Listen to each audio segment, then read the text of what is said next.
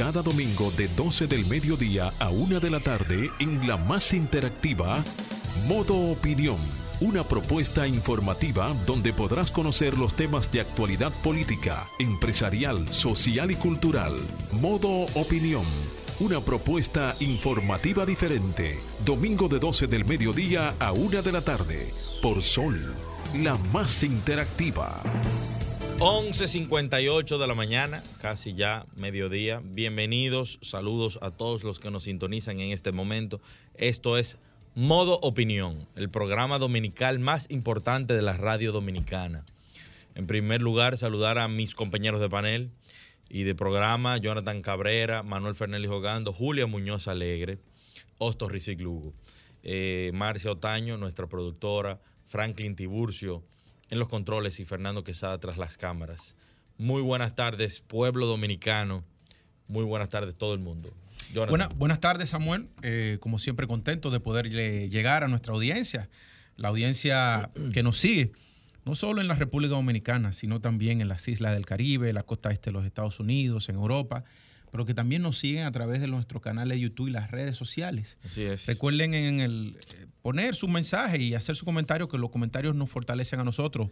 Estamos en Sol 106.5, la más interactiva, la emisora más influyente de, nuestro país. Así es. Señores, muchos temas de esta semana. Seguimos con eh, todo lo concerniente a los casos de corrupción que está llevando a cabo el Ministerio Público las investigaciones, los interrogatorios, pero en, orden de prioridad, el gobierno seguirá con el plan de subsidios. Recuerden que el gobierno dominicano, el presidente de la República, había informado eh, hace unos meses que era casi insostenible mantener los subsidios de los, a través de los programas FASE, Quédate en casa y otros, por el hecho de que no se sabía de dónde se iban a, encontrar recursos para poder aportar y ayudar a tantas personas que han sido suspendidas, eh, canceladas de sus trabajos y también las personas que no tienen eh, empleos. Pero el presidente Luis Abinader informó el sábado que el gobierno está tratando de identificar las fuentes económicas para mantener una parte, una parte de los programas FASE quédate en casa durante los primeros meses del, año 2021. Eh, el mandatario dijo que será eh, un subsidio al desempleo temporal y informó también que una comisión evalúa mantener una parte de los programas y que será anunciado la semana próxima, esta semana que entra. Explicó que en el programa fase 1 ya está reducido a 170 mil empleados porque la gran mayoría han sido integrados nuevamente a su trabajo. Mientras que fase 2 se refiere al apoyo de las empresas y quédate en casa, es una ayuda a las personas que no tienen empleo. Otra información de suma importancia es que el mercado de las pulgas, el mercado de las pulgas, fue relocalizado a las instalaciones del Merca Santo Domingo. Es bueno mencionar que el Consejo de Desarrollo Económico y Social de Santo Domingo estuvo mediando eh, sobre toda esta problemática porque como muchos de ustedes conocen y los que no conocen, les doy un pequeño briefing, una pequeña información sobre qué estaba sucediendo. El mercado de las pulgas fue sacado de la Luperón, de la Luperón con frontera Luperón, con, la independencia. independencia. cogía la Luperón y llegaba a la independencia y doblaba, no, la independencia no, seguía hasta el malecón. Esa es la carretera hasta la 30 de mayo.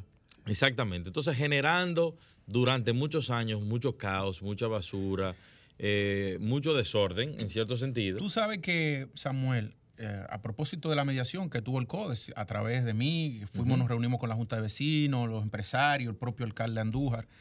Eh, hay que reconocer que Andújar fue muy valiente en tomar la decisión de sacar el mercado de la pulga de ahí de la Luperón, una, una vía demasiado importante se tenía que hacer y la tomó la decisión. Sí, porque es, caos. Y en cualquier parte del mundo un mercado de la pública, eh, de las públicas es un mercado de venta de artículos usados y viejos. Es así. Entonces, ¿qué pasa?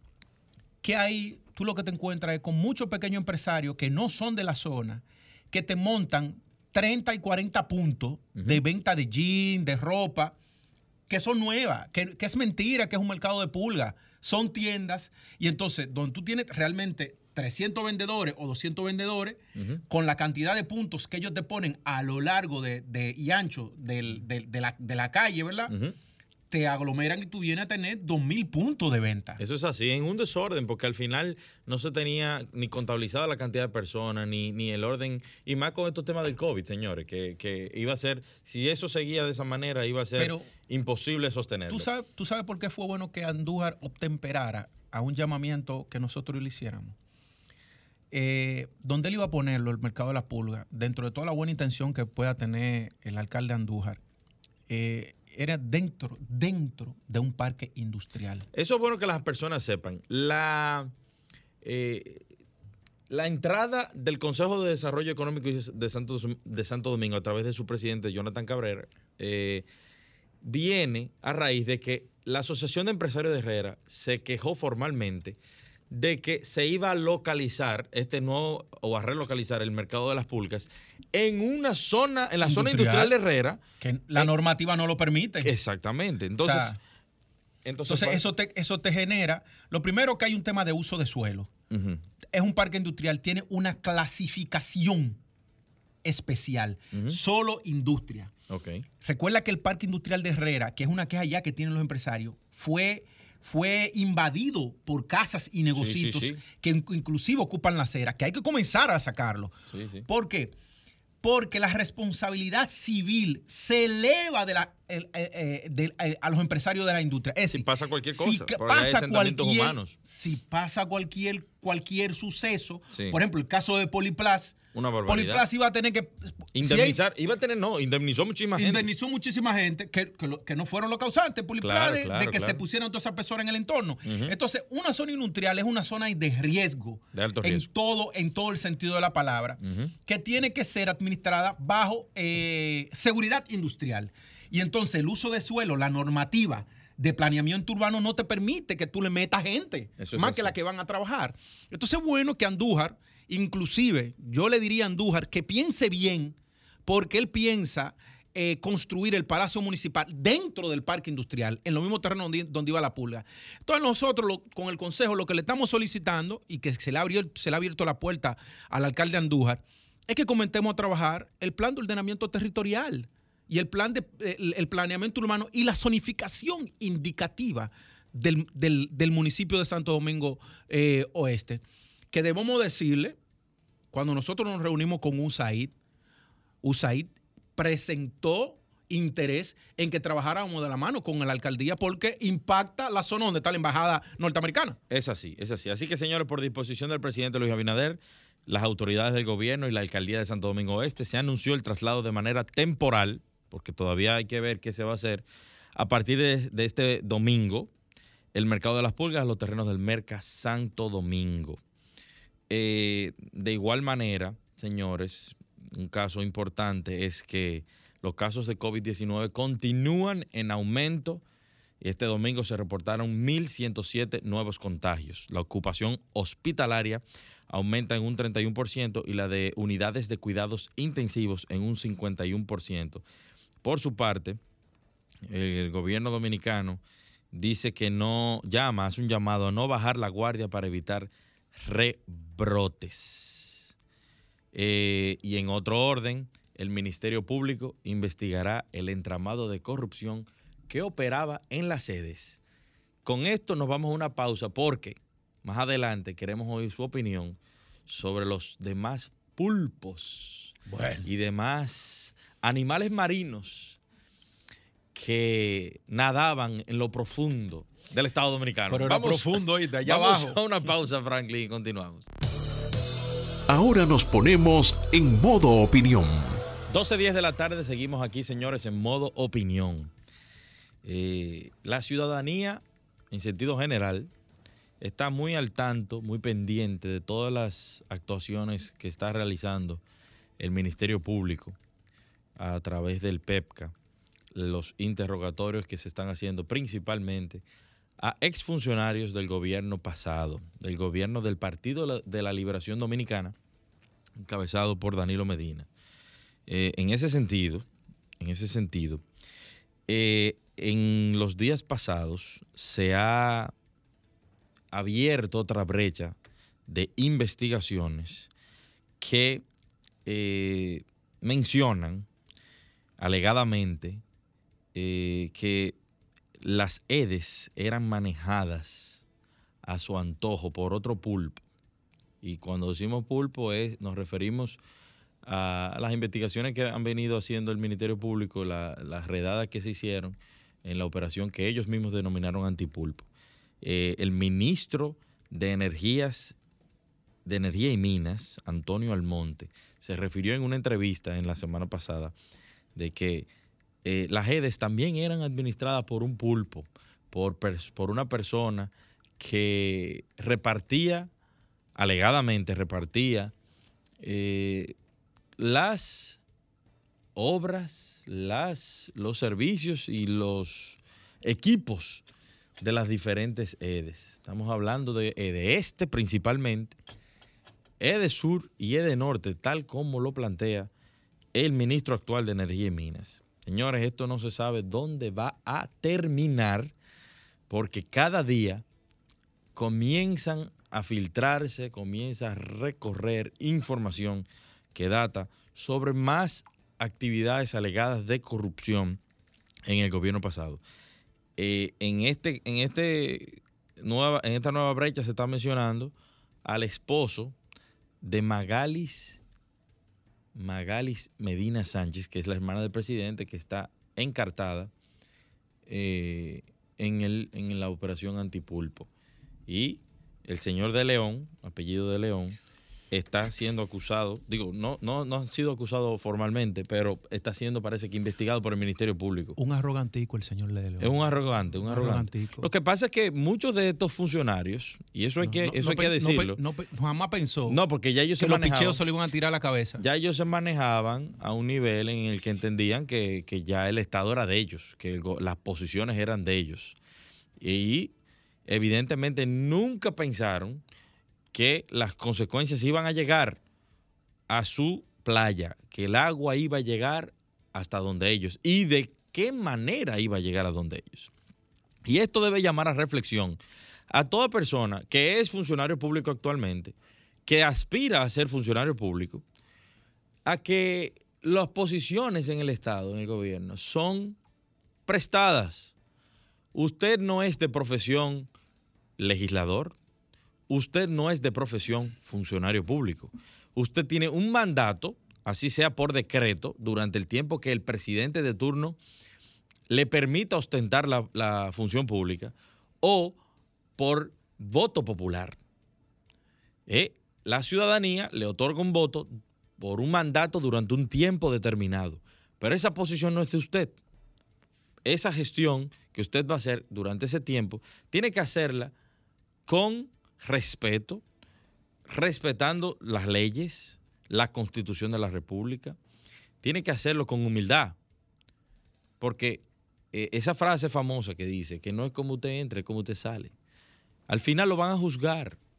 Las personas van a saber, van a, van a conocer qué usted hizo, cómo trató a la persona. Hay muchas personas y eso, tiene, eso no tiene que ver con un partido en particular mucha gente, y esa, esa, esa, famosa frase que dice, si quieres conocer a fulanito, para no poner nombre, dale, un, carguito. Dale un carguito. ¿Cuánta gente, señores, cambia desde que le ponen en una posición y no tiene que ser ministerial ni de dirección general. Ah, Señores, hay gente que son regidores que le dejan de, responder a la gente. un regidor, señores, un regidor es el escalafón más bajo. No, pero ahora, ahora mismo yo tengo un grupo de amigos que no cogen teléfono, ni devuelven, ni devuelven WhatsApp. Y, y, yo te voy a decir algo, nosotros como medio de comunicación, como programa joven también, que somos parte del cambio, no del cambio eh, a nivel partidista y partidario, sino de generacional. Nosotros tenemos también que ayudar a romper con esos esquemas. Y esta gente, estos funcionarios que no le cogen teléfono a la gente, que, devuelven WhatsApp. que no le devuelven los WhatsApp, eh, que, que se creen que porque están en una posición de gobierno ya son una élite de la sociedad para escalar socialmente. Señores, eso se acabó ya. Hoy por hoy yo creo que la función pública para los para el, para el esquema viejo. ¿Quién es un peligro? No vale nada. no, pero tú. Eso no vale muchas cosas. Una función pública, usted anda con una esposa pues y no sabe Ahora mismo, ese funcionario público, eh, medido con, la vara anterior, sí. no vale un peso, mi hermano.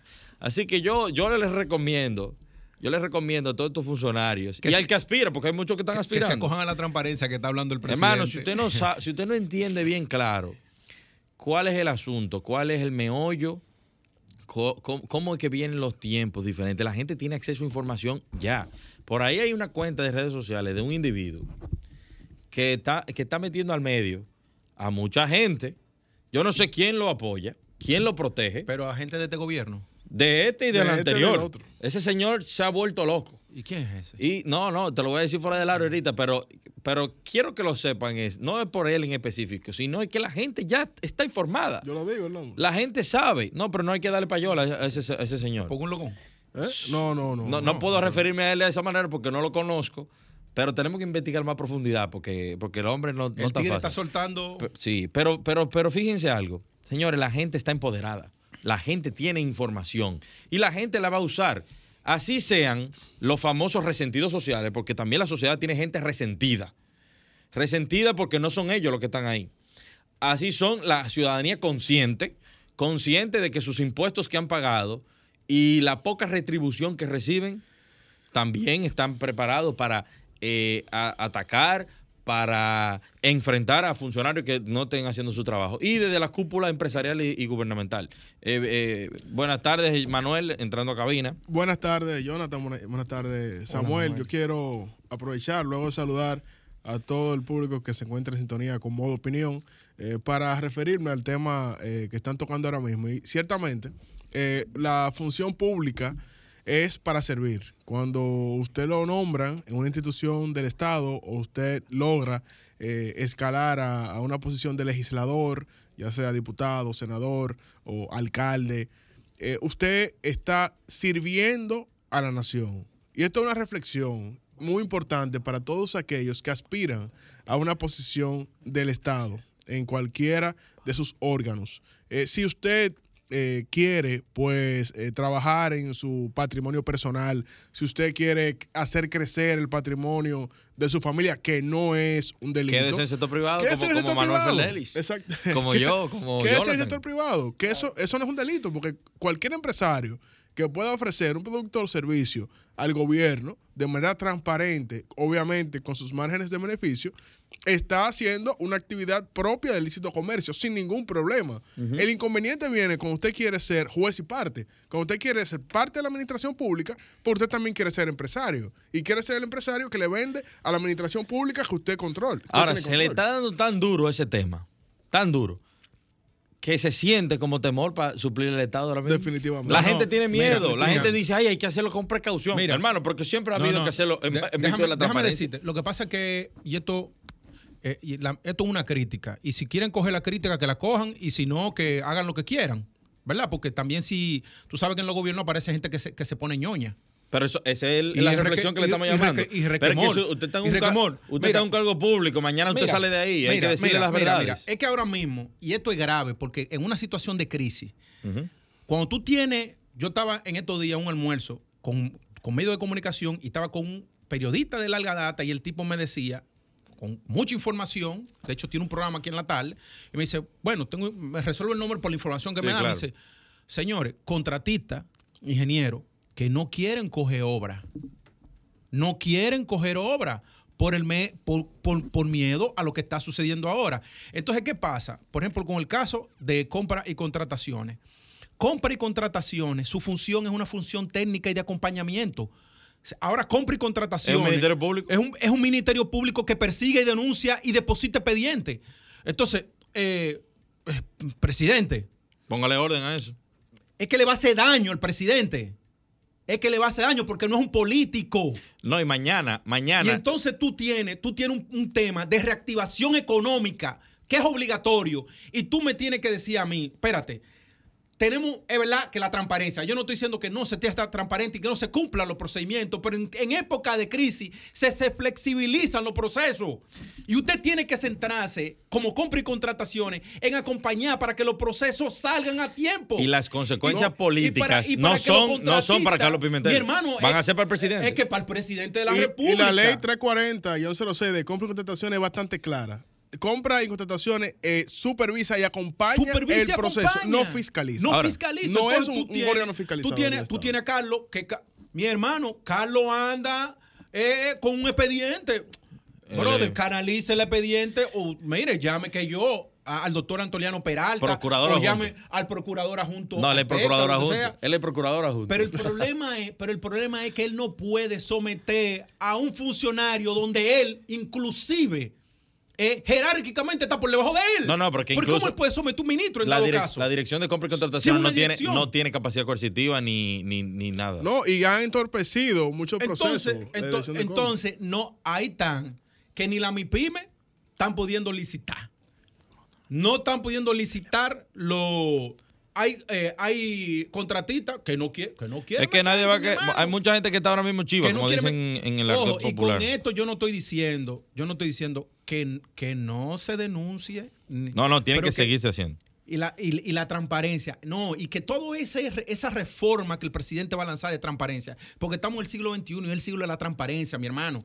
Porque la transparencia te, te la obliga este celular que yo tengo en la mano. La gente que te empoderada. todo. Ahora, ¿qué opina todo. la gente? Señores, ¿qué, opina, ¿qué opinan ustedes? Queremos que nos llamen. ¿Qué opinan ustedes Mire, de va- todo este mira, proceso de la eh, gente? Tenemos a Cándido Mercedes un rato, que, que Sí. es el invitado de no- y le vamos a preguntar sobre eso. ¿Qué opinan? ¿Qué opinan? ¿Se debe seguir investigando esta nueva brecha de investigación sobre las redes, el nuevo pulpo y los hermanos de, de, de- de gente que está influenciada? Queremos oír, queremos oír. Vamos a los teléfonos. Ahora queremos escucharte en modo opinión. Llama ahora, línea zona metropolitana 809-540-1065. Línea del interior sin cargos 1-809-200-1065. Y línea internacional 1866-476-1116. 8.26 de la tarde, seguimos aquí, señores, en modo opinión. Tenemos una llamada. Muy buenas tardes. ¿Quién nos habla y de dónde? Buenas tardes, le Sí, habla de Montero, la zona norte. Ah, encantado. Falta mucho por investigar, y van a tener que investigar hasta los barredores. Hasta los barredores. Sí, porque había gente que hacían su negocio por atrás. Mira, yo te voy a ayudar a conseguir esto, y te tumbaban con un billete que, y nunca te daban un papel para que tú estés seguro a reclamar hoy. Ah. Ahí hay, ahí hay mucha gente que tienen que estar presos y no están todavía. Bueno, ahí está, esa es su opinión. Tienen que seguir investigando, investigando sobre, sobre todas las irregularidades que se pudieran dar. Pero señores, eso no solamente es de la administración pasada. Eh, aquí hay casos que ya se están sonando de esta administración. Así que para que no se vea como que hay un sesgo y que solamente se persigue a la oposición, el Ministerio Público debería, debería también poner los ojos, porque hay muchos temerarios que le están dando para allá y, están haciendo y participando en procesos. Esta semana o la que viene van a haber unos ruidos por un ministerio, un ministerio que maneja muchos fondos sobre unas licitaciones, un asunto que se hicieron. Así que el Ministerio Público tiene que eh, estar presente, pendientes. Fíjate algo, ¿tú ¿sabes? Algo que, que- que es un poco preocupante y la sociedad en general no lo sabe. El Ministerio Público, la Procuraduría General de la República, no tiene recursos suficientes, eso entiendo yo, no tiene los recursos suficientes para someter 30 casos como lo que está llevando, como los 10 primeros que está llevando ahora mismo y que, y que fueron y que pasaron por la medida de coerción, que fue casi un toque de queda para todo el mundo eh, durante más de 26 horas. El Ministerio Público no tiene la capacidad económica de aguantar 30 expedientes de ese tipo. De hecho, yo No lo tiene. Bueno. Si usted fijaba que Jenny Berenice, en la misma medida de coerción, que fue totalmente desvirtuada, porque esa medida de coerción en cuatro horas se, se tomaba, pero comenzaban a... Bueno, tengo una llamada. Muy Sí. buenas tardes. ¿Quién nos habla y de dónde? Antonio Cruz, Puerto Plata. Adelante, Antonio. ¿Cómo te va? Ey, Bien, Puerto. Plata en la pista, señores. Buen- Bienvenido, Puerto Plata. A propósito de los actos de corrupción de otros gobiernos, Ajá. en el año 2000, yo no sé si ustedes se recuerdan cuando salió Hipólito, que hubieron, que se le entregaron a Danilo Medina 35 auditorías con serios cuestionamientos de actos de corrupción. También vamos a pensar en eso. Sí, gracias Antonio por tu, por tu comentario, pero fíjate lo que yo estoy diciendo. El Ministerio Público, en, durante las audiencias de medida de coerción de la operación antipulpo, se vio en muchas ocasiones que parece que habían fiscales asignados a cada, a cada caso y muchas veces subía Wilson Camacho en sustitución de uno de los fiscales. Pero porque es que esos, esos dos no se van a poder repartir en 30 pedazos. A mí me gustaría responderle a él, en el caso de nosotros que somos comunicadores y analistas, eh, a un político nosotros tenemos que dejarle contrastar, por ejemplo, eh, al PLD contrastar de si Hipólito tenía caso de corrupción o no, o el PRM contrastar con el PLD si tenía caso de corrupción o no, o cuál era el más corrupto de todo. En, en este caso, nosotros lo que tenemos que analizar el contexto actual, porque nosotros no estamos haciendo oposición política aquí. No, no, no. Nosotros lo que estamos es haciendo una crítica y tratando de evidenciar situaciones que hay y ponerle en contexto. Eh, porque eh, la democracia, nosotros lo que hacemos es que la fortalecemos cuando vemos e identificamos problemas como lo que nosotros entendemos que está pasando aquí en esta cabina con compra y contrataciones, en, un, momento de crisis económica. Eh, lo, pueden, lo pueden tomar eh, dependiendo de la, de, la, de la, epidermis que tengan, ¿verdad? la piel, como, como un aporte, pero también lo pueden tomar como que uno lo está atacando y ofendiendo. Es que no puede ser visto un funcionario público del actual gobierno no puede ver una crítica constructiva como un ataque al gobierno. Muy buenas tardes. ¿Quién nos habla y de dónde? Buenas tardes, Josefina de la Agustina. Buenas tardes, Josefina.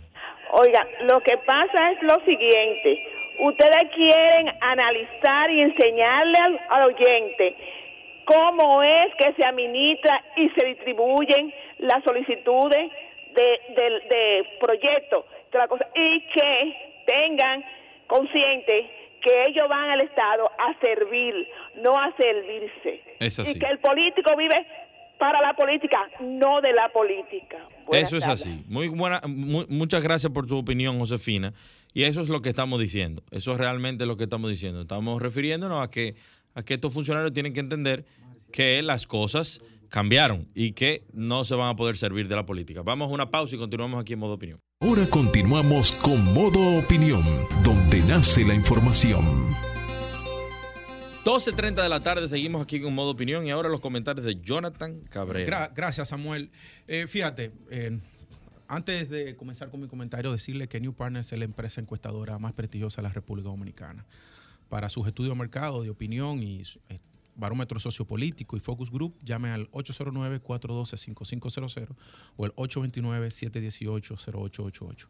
Mira, eh, la semana pues nos sorprende, nos trae la noticia de que los em, encartados en el proceso de la operación antipulpo pues ya recibieron una, una no es una sentencia lo que reciben, sino una, eh, medida, de coerción la medida de coerción eh, es, una, es una medida que se le impone a la persona no culpándola, porque se parte de la presunción de inocencia, según nuestro eh, aparato jurídico eh, penal en la República Dominicana, sino que mm, como hay atenuantes que deben seguir siendo investigadas, pues se le impone o tres meses o un año o si no domiciliaria, domiciliaria con grillete, eh, con, grillete electrónico o domiciliaria con vigilancia. Todo va a depender de lo que entiende el juez, que son revisables. Esas medidas son revisables en función de las pruebas que vayan aportando la, parte acusadora y la defensa. Sin embargo, yo no me quiero detener meramente en el aspecto coercitivo eh, de, lo, de, la, de las medidas que adoptara por cada uno de los implicados por el parte del juez José Alejandro Vargas, eh, sino que me quiero centrar en, la parte discursiva del juez José Alejandro Vargas. Eh, yo creo que la debería comenzar a mostrarse. Yo no voy a decir que en la, en, en la educación primaria ni en bachillerato, pero sí en la parte que tiene que ver con la educación universitaria y de maestría, sobre todo en la parte de ética, comenzar a, mostrar este, este, este, este tipo de videos o, esta, o estas, este discurso que presentó el juez José Alejandro Vargas. Porque una de las cosas que nosotros hemos perdido, venido perdiendo con la modernidad y con ese desarrollo que el presidente Leonel Fernández hablaba, que el PLD y que se o qué eh, había creado en la República Dominicana, fue precisamente que a medida que el dominicano entendía que experimentaba una sensación de bienestar, eh, a, medida que se imbuía y era arropado por lo superfluo, por esa burbuja en la que vive sobre todo esta clase media, que entiende que sentarse un domingo o sentarse varias veces en un restaurante, eh, eh, eso le genera un nivel de bienestar y, haría lo que sea por mantenerlo, sin tomar en cuenta que la, la sociedad se preserva de manera, mm, de manera más sana cuando uno se apega a los valores éticos y morales. El discurso del juez José Alejandro Vargas lo que quiso dejar claro entre todas esas personas que estaban eh, conociéndose la medida, medida de coerción es que la, la, posición pública y la movilidad social no es a través de la malversación de los fondos públicos cuando se le deposita la confianza a, un ciudadano. Eh, máxime si ese ciudadano tiene un parentesco tan cercano con un presidente de la República.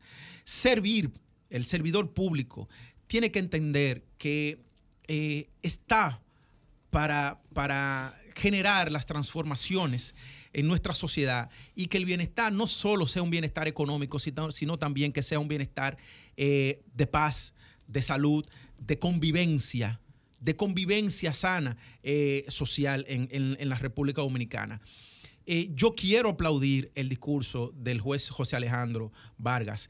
Eh, vimos ahí una, un rifirrafe que se generó con el doctor Carlos Salcedo, que me pareció que el, el, doctor Carlos Salcedo, por declaraciones que luego virtió en esta misma emisora, lo sentí con la epidermis muy fina. Y una cosa es el seniority que nos ha visitado aquí, el doctor Carlos, Carlos Salcedo, y que le tenemos mucha admiración.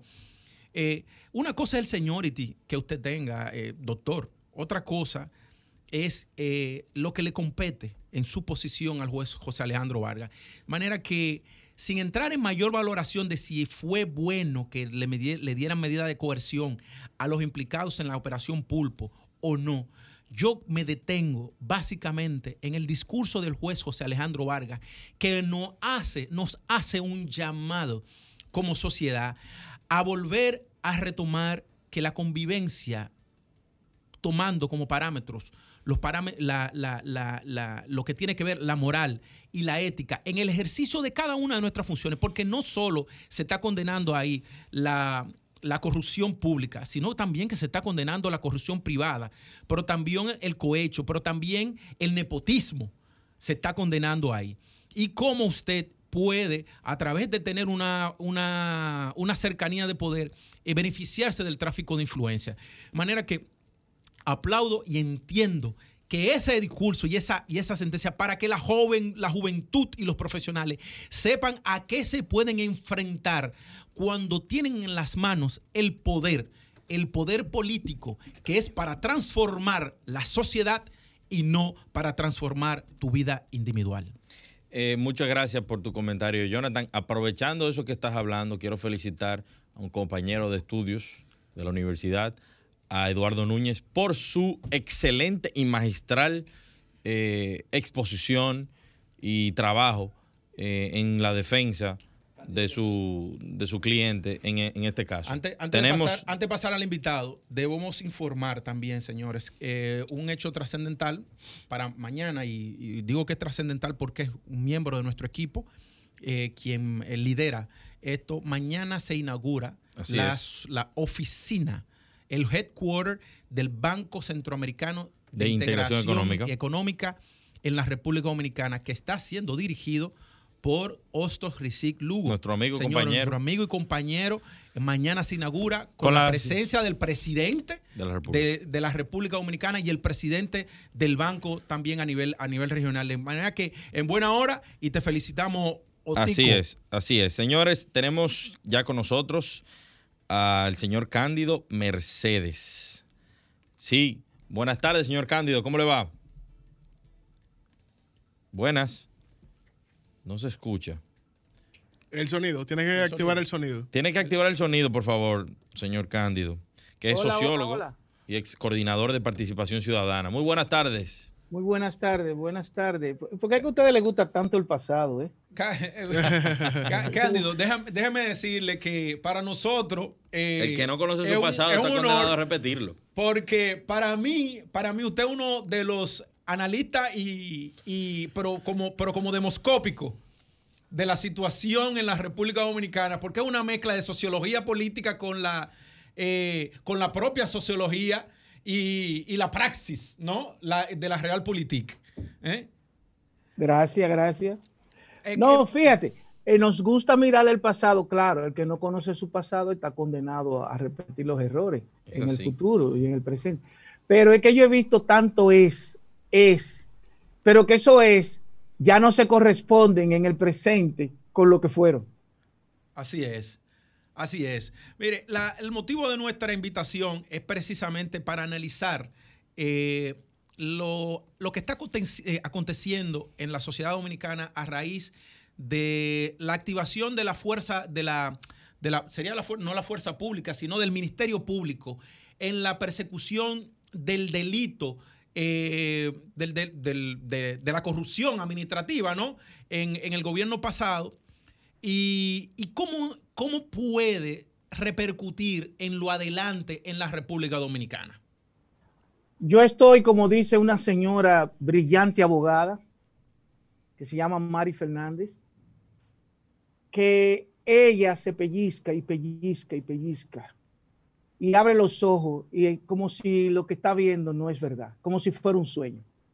Por ejemplo, yo tengo 67 años, eh, 20 años en participación ciudadana y uno lucha y lucha, pero a veces tú luchas sabiendo que no va a haber el hecho histórico por la que tú estás dando tus mejores años, que lo van a ver los hijos y los nietos. Y no importa, porque uno no puede ser egoísta, es para que la sociedad cambie. Y lo más anheloso de todo ser humano es dejarle un país mucho mejor que lo que encontró a los hijos y a los nietos. Pues miren, lo que estamos viendo desde el punto de vista in- institucional y político es extraordinario. Nunca antes en la historia política de República Dominicana habíamos asistido a este acontecimiento. Por ejemplo, yo que hago mi tarea, yo veía, Transparencia Internacional nos ponía que sacábamos 28 de 100 y que ahora en, en febrero del 2020, cuando hicimos la rueda de prensa para decir cómo habíamos quedado, República Dominicana quedó en el ranking 136 de 180 países. Nunca había llegado a 136 en el ranking y sacó 28 de 100. 28 de 100 había sacado cuatro años corridos. Ok. Vino Foro Económico Global y nos evaluó. Y en materia de corrupción estábamos en el octavo en el mundo, el quinto en América Latina. En problema institucional sacamos 92, pero en términos, no, en términos de promedio sacamos 92, pero en problema de corrupción sacamos 114 e institucional de 142 países. Vino Barómetro de las Américas y nos evaluó en términos de los sobornos y dijo que República Dominicana era el segundo país de América Latina después de México, que sacó 54. Nosotros sacamos 46 como el segundo país en materia de sobornos. Vino el Banco Interamericano de Desarrollo y nos evaluó el 2018 y dijo que aquí se perdían en dispendio, corrupción y malversación 168 mil millones de pesos anuales, equivalente al 3.8 del PIB. Oigan eso. Pero luego vino Osfam y dijo que 141 mil millones. Y Osfam lo hizo, oigan señores, un trabajo meticuloso. Fue con el ejercicio fiscal del año 2018 y llegó a la conclusión que se perdían 141 mil millones en dispendio y corrupción. ¿Y a dónde va todo ese dinero? Pero vino, todas las encuestas acreditadas de República Dominicana decían que la corrupción era increíble, que lo que estaba pasando aquí. Señores, pero este trabajo, este expediente, yo que soy sociólogo y doy una materia que llama método y técnica de investigación, ese trabajo es un trabajo objetivo, lo más profesional posible, un expediente que ni siquiera lo- los propios abogados de la defensa no pueden dejar de reconocer que está sumamente bien llevado a cabo. Y entonces, Cándido, ¿a dónde nos quiere llevar? Que todos esos informes internacionales hablaban de la corrupción y la gente lo oía y por un lado se le entraba y por el otro lo salía. Pero ahora no, ahora fue que toda esta putrefacción, toda esta pus brota como consecuencia de una investigación llevada a cabo que se llama un millonario entramado societario de corrupción. de mafia, de Cosa Nostra. ¿Qué es lo que había en República Dominicana? Evidenciando ese expediente. Y ese es solo uno. Ese es solo uno. El que viene de, eh, tiene que ver con energía eléctrica es mucho peor que ese. Que hay mucho decir, ¿verdad? Mucho más caro, mucho bueno, más pero costoso. dependiendo de cuál de la energía eléctrica, porque si va a generación va a ser otro expediente entonces, porque estamos hablando de la red de distribuidora. Exacto, exacto. Eh, eh, ese sería un pulpo dentro de varios pulpos. De la misma O, o el industria, de la misma industria eléctrica.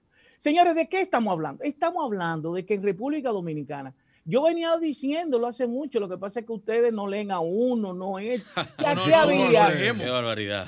Aquí había una cleptocracia. Entren a y buscan a Cándido Mercedes. Cleptocracia. Aquí había cleptocracia, plutocracia al mismo tiempo. ¿Ves? Cleptocracia, ¿qué? Cuando la corrupción es sistémica, es estructural y al mismo tiempo institucionalizada. Anteriormente, porque siempre se ha robado aquí, anteriormente, ¿qué teníamos? Una corrupción endémica. Endémica, ¿qué quiere decir? Que desde el 1492 aquí hay corrupción. Desde el 1844 hay corrupción. Pero nunca antes se había visto así, con ese peso tan gravitatorio en el que se convirtió en una cleptocracia. ¿Cleptocracia qué quiere decir? La democracia de la corrupción. Donde muchos de nosotros creían que la corrupción era lo normal y que aquellos que luchábamos contra la corrupción éramos los anormales. Así estaba la sociedad dominicana. Y esto que viene a cristalizar, a concretizar la visibilización real de la corrupción está ahí. Cándido, ¿por qué tú dices que es endémica? Porque siempre va a haber corrupción. En Noruega los gobernantes dicen, pero por Dios, a transparencia internacional, ¿qué tenemos que hacer para que no haya corrupción? Es que la corrupción tiene base biológica, tiene base psicológica. Por ejemplo, un ser humano que nace con una disca- discapacidad diferenciada, de esa persona que tienen 20 años de edad, pero tienen 5 años eh, mentalmente. Esa persona puede robar o puede coger algo sin que eso, y él no tiene conciencia de lo que está haciendo. ¿Por qué? Porque es biológica esa causa. O puede matar a alguien y no tener conciencia de lo que acaba de hacer. Ok, causa biológica, porque viene con determinadas discapacidades diferenciadas que no le permite su grado de conciencia ver el impacto, las consecuencias del acto que está haciendo, del hecho. Pero hay consecuencias psicológicas, como cuál. Yo vi una señora que era multimillonaria, pero sufría de cleptomanía. Ella roba. Si tú le dices, hey, este lapicero que cuesta cinco pesos, supóngase. Usted se lo cogió, mire, yo puedo comprar 10 fábricas de eso, fresco. ¿Qué es lo que usted se cree? Atrevido. Pero fue ella que lo robó. Cleptomanía. Como hay curas que son pedófilos, cuando ven niños se ponen locos. Oh, son enfermedades psicológicas que te llevan a un delito, a lo que se llama una conducta desviada. Ahora bien, ¿qué es lo que hacen esos países? Que no importa la jerarquía económica, social, eclesiástica que usted tenga, si se demuestra que usted fue el que hizo, cometió ese comportamiento desviado, usted va preso. A- a no importa la jerarquía, a- que era lo que estaba pasando aquí. ¿Qué ocurrió? Escúcheme un segundo. Sí. ¿Qué ocurrió en República Dominicana? En República Dominicana, hasta parte de la élite empresarial ha ido presa. ya. Ahora mismo hay unos empresarios presos como consecuencia de, de un alcohol, de un ron que parece que estaba contaminado. Fíjense, son empresarios. Pero Bay Figueroa tuvo- estuvo preso. Entonces, aquí en República Dominicana no había visto un expediente que conduzca a esa delincuencia política, porque no le vamos a llamar a la de los barrios delincuentes nada más, y que delitos de cuello blanco son delincuentes. Ahora vamos a categorizarlo. Pero aquí, aquí, donde voy, Cá- Cándido, eh, mencionas un, un elemento que es jerarquía, y eso es donde quiero, quiero categorizarlo, jerarquía. Un conocedor de la pelota, como eres tú, de hecho, prácticamente tiene un scouting report, ¿no? En las mañanas. Eh, el, el- lo primero picheo a la cabeza del expresidente Danilo Medina. Eso tiene una connotación histórica en la República Dominicana, ¿o no? Sí. Todo lo que es público, absolutamente todo lo que es público, más en materia de corrupción, siempre va a haber una voluntad política. Por ejemplo, desde, desde el 2004, cuando el PLD llegó al poder, que fue construyendo un aparato de dominación hegemónico, su voluntad política fue la corrupción aquí política e impunidad. Eso es una voluntad política. Ahora, cuando Abinadel desde la presidencia te dice, el Ministerio Público será independiente, yo no tengo que ver nada con la persecución. Ahora, yo no quiero ni círculo, circo ni espectáculo. Que se respete el debido proceso, que se respete la dignidad humana. Eso es una voluntad política. Ahora, ¿cuándo es malo? Cuando la voluntad política prevalece sobre lo técnico jurídico, sobre las normas en que descansa esa sociedad. Ahora, yo lo que soy es sociólogo. Yo he leído dos veces el expediente. Ahí no hay tu tía. Ahí no hay absolutamente nada, señores. Es que, ¿por qué es complejo? Dicen ellos. O por la diversidad de los hechos, o por la, la pluralidad de los actores, o porque hay todo un entramado de delincuencia, crimen organizado. Ven, entonces es eso lo que tenemos que ver. Ahora, siempre en todo lo que tiene que ver con el escenario público, hay un, una decisión política. Y qué bueno que esa decisión política. Ahora bien, acuérdense que ahí mismo, en la página 2, señala del expediente que ellos se motivaron porque acuérdense que la corrupción se persigue por el rumor. El rumor público, claro. Por el simple rumor. Ahora, no fue el simple rumor. Es que la procuradora nuestra, ah, tenemos dos procuradoras, ¿verdad?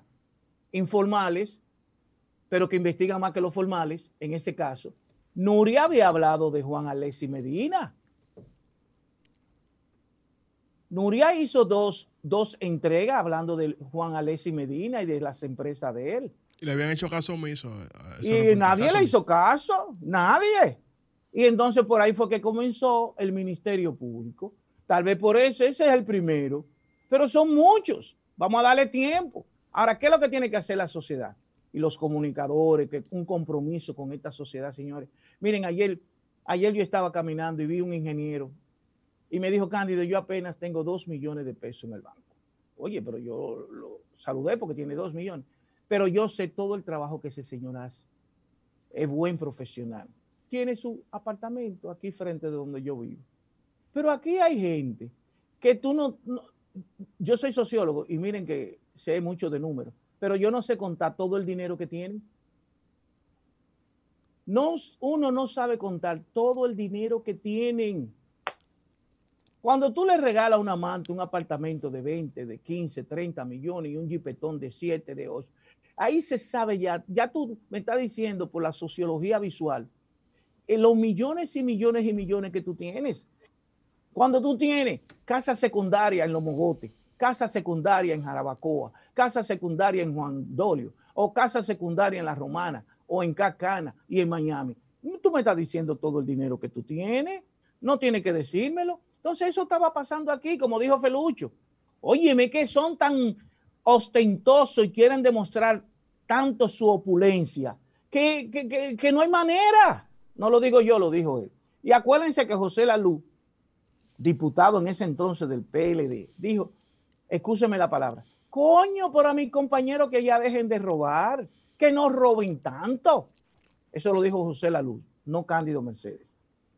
Cándido, como, sociólogo, eh, con este precedente que tenemos, el, con la medida de coerción de personas tan vinculadas a un primer mandatario, ¿qué nos espera una sociedad eh, que por, por décadas eh, tiene en sus entrañas pues la corrupción como modo de vida?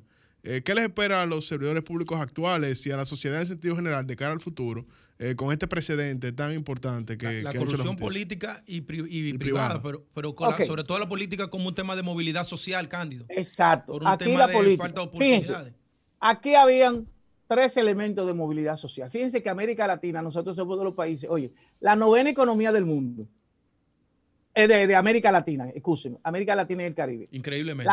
La, eh, novena. Eso no es paje coco. La, la que en los últimos 55 años ha crecido una tasa promedio de 5.7. Eso no es paje coco, ¿no? ¿Vieron lo que le estoy diciendo? Pero entonces la apropiación de lo público a lo privado era muy alta. Este es el único país donde no hay una correlación entre el crecimiento de la economía y la correlación con darle duro, fuerte a la desigualdad y a la pobreza. La redistribución. Exacto, la redistribución. Hemos sido el último país donde haya una correlación de la redistribución de esa riqueza creada con respecto a la inversión para disminuir lo más posible la desigualdad social. Nosotros, nosotros a nivel de, calidad del servicio debemos estar casi llegando al nivel de Chile, por lo, por lo menos. Eh, exacto, lo que ocurre, miren que cuánto se pierden alrededor. Suponte que de esos 168 mil millones, vamos a decir, no es que estoy invitando a que roben, pero siempre van a robar. Lo importante es que, que a todo el que descubran le den duro.